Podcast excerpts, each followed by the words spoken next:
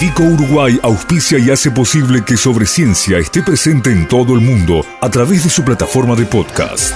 Este episodio llega a ustedes a través de Vico, al vanguardia y al servicio de la ciencia. www.vico.com.uy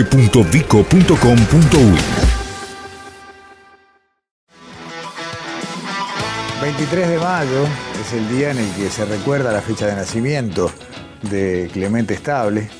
Es un día también en el cual se celebra la ciencia nacional, coincide con él la semana de la ciencia y la tecnología, pero además tenemos eh, que este año el Instituto de Investigaciones Biológicas, doctor Clemente Estable, está cumpliendo 95 años. Y hay toda una línea de festejos, de, invitaciones a actividades de todo tipo que vamos a ir compartiendo con ustedes a lo largo del año porque todo esto se va a extender durante lo que queda de este 2022. Pero para esta semana tan peculiar, insisto, la semana donde se festeja, se celebra la ciencia nacional, queremos dedicar todo el programa, como decíamos en el arranque, a hablar del Instituto Clemente Estable, a hablar del propio Clemente Estable. Y para eso vamos a abrir nuestro programa de hoy agradeciendo muchísimo la presencia en estudios del doctor eh, Omar Trujillo, reconocido por su trabajo en neurociencias, estudios relativos a circuitos neuronales, investigaciones sobre capacidad neurogénica de la médula, formador de científicas y científicos Trujillo, y eso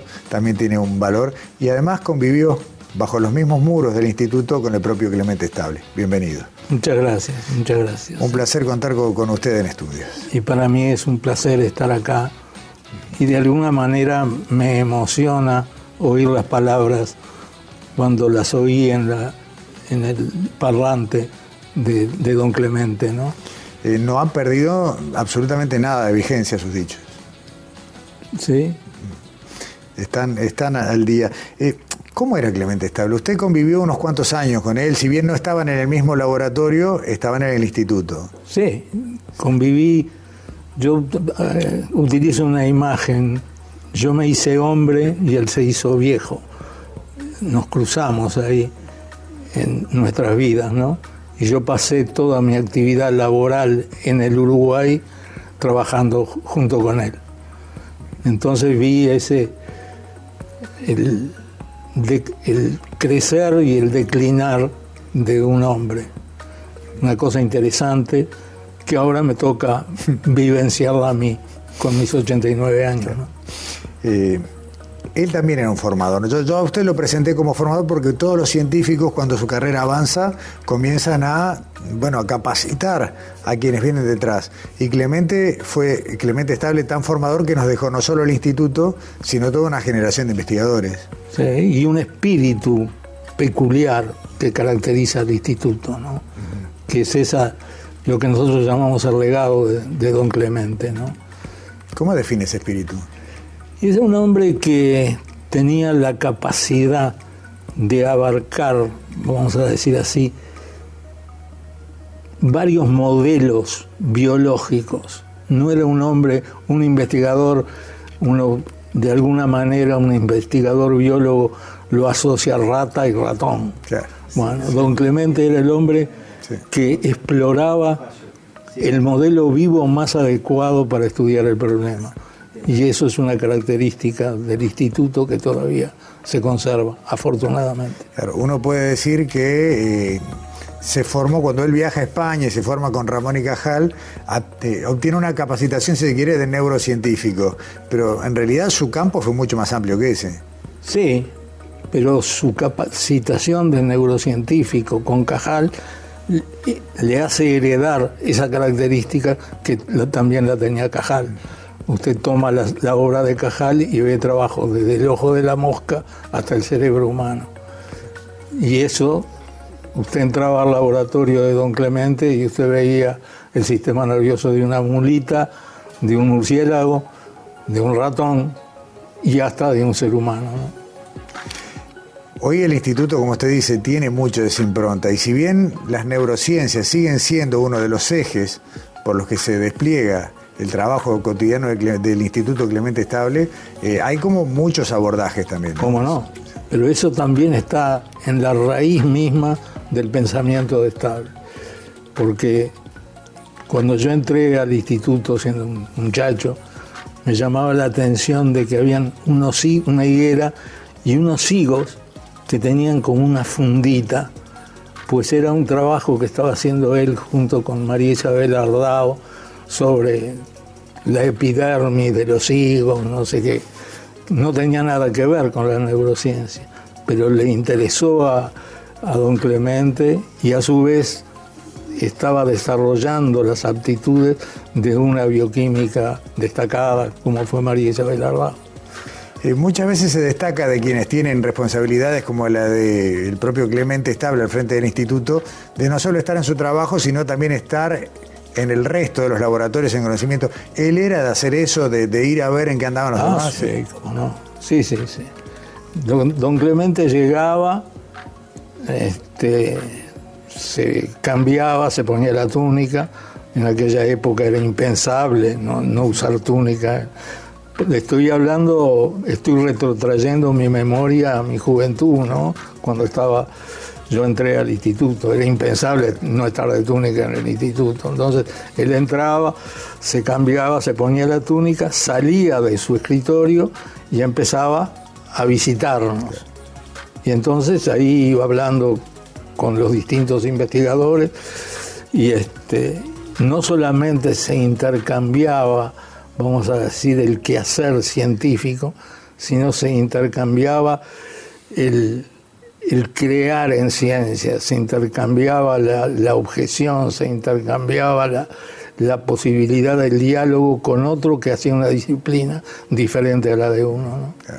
Y estamos hablando, si le estaba sacando la cuenta mientras lo escuchaba, de la década del 50 Claro, la década del 50, sí, claro. Está bien. ¿Cómo era hacer ciencia en Uruguay en ese momento? Bueno, para mí era una aventura indescriptible, ¿no? Este, era duro, vamos a decir. De todas maneras, nosotros en ese periodo teníamos la, una ayuda muy importante de la Rockefeller Foundation. La, la, política en ese momento de la Rockefeller era eh, impulsar la ciencia en Latinoamérica. Y ahí nosotros no solamente teníamos la ayuda económica, sino también las posibilidades de beca.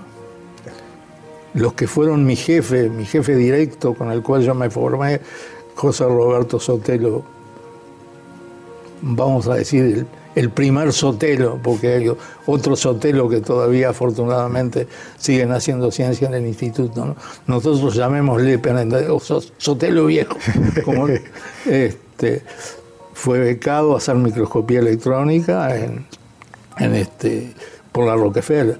Y así fueron becados hacia los centros importantes de Estados Unidos, varios investigadores, jefes de departamento. Era, en esa época era el único lugar en el que estaban dadas las condiciones en Uruguay para la investigación científica. Es difícil que yo le pueda decir.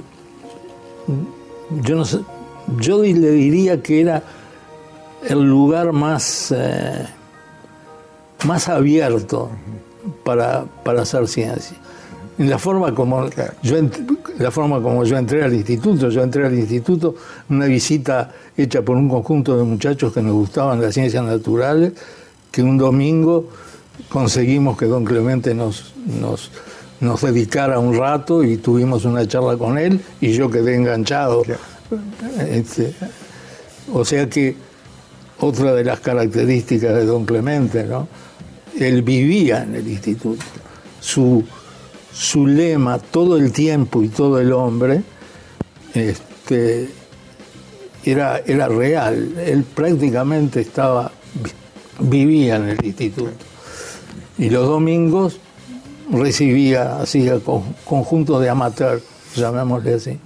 Una de las cosas que por fuera de la tarea científica distinguió a Clemente Estable, doctor Trujillo, tiene que ver con su trabajo para que el rol del investigador pueda ser una profesión, se pueda tener un salario, un ingreso y una dedicación plena. Sí, eso él lo llamaba poder vivir de la vocación. Y Estable tenía una idea muy clara, muy profunda de lo que era la vocación era esa la posibilidad de desarrollar una potencialidad diversa, ¿verdad? Tan diversa como las personalidades, vamos a decir así, pero que podía servir, en el caso como ejemplo un músico, que el músico pudiera vivir de la música y el investigador pudiera vivir de todo lo que maneja en su cabeza y todos los proyectos que tuviera, como, vamos a decir, una línea fecunda en, una rama de la ciencia. Vivir de la vocación. Esa, esa piedra que puso que estable esa base es la que cimienta, si se quiere, el sistema científico de hoy. Y bueno, es lo que se llama, cuando yo entro al instituto, la denominación de dedicación total no existe. Todavía se utilizaba en toda la administración el término full time. No teníamos la, traducción española. Eso es invento de los economistas que después se cuelgan este, para conseguir las ventajas salariales este, que tenía el full time. Y entonces se introduce para en los textos legales no la palabra full time, sino dedicación total. Que, define mucho mejor al rol de un investigador. Claro, el, investigador de alguna manera, de acuerdo estable, de todo el tiempo y todo el hombre. Tal cual. Eh, Trujillo, en el último minuto, sí. Eh, uno habla de un instituto que cumple 95 años, que recibió el nombre de Clemente Estable bastante después, pero que en definitiva hay una línea que arrancó incluso en otro edificio, con muchas carencias y además hay un montón de historias que, son muy valiosas. ¿Cómo proyecta usted, que vio toda una gran parte de ese recorrido, al, Instituto Clemente Estable a futuro y, en el marco del país en el que estamos? Y bueno, hacer futurología es, es difícil, ¿no? Y lo que es difícil es que pueda uno pensar que el pensamiento político, con mayúscula, digamos, llegue a madurar con la rapidez suficiente como para que países como nosotros podamos acordar una, un ámbito legal, administrativo, este, conceptual en lo administrativo apto para el desarrollo de la ciencia. Ahí nos queda un trecho. Y yo que tengo ya bastantes años, como usted sabe, este, he encontrado, vamos a decir, en el campo de lo político, excepciones así, todo a lo largo. Han habido personas y hay personas que tienen ese pensamiento, pero son escasas y que eso se plasme, yo creo que al Uruguay y a América Latina toda le va a costar, le va a costar. Obviamente yo no lo voy a ver culminado. Ojalá que sí. Eh, Omar Trujillo, muchas gracias por acompañarnos, por, por venir a Estudios de Sobre Ciencia y por ser parte bueno, de este programa especial dedicado a Clemente Estable y al Instituto Clemente Estable. Para mí fue un privilegio y una emoción sentir las palabras de don Clemente por el parlante. Y muchas gracias por la oportunidad. Gracias a usted, hasta pronto. Hasta pronto.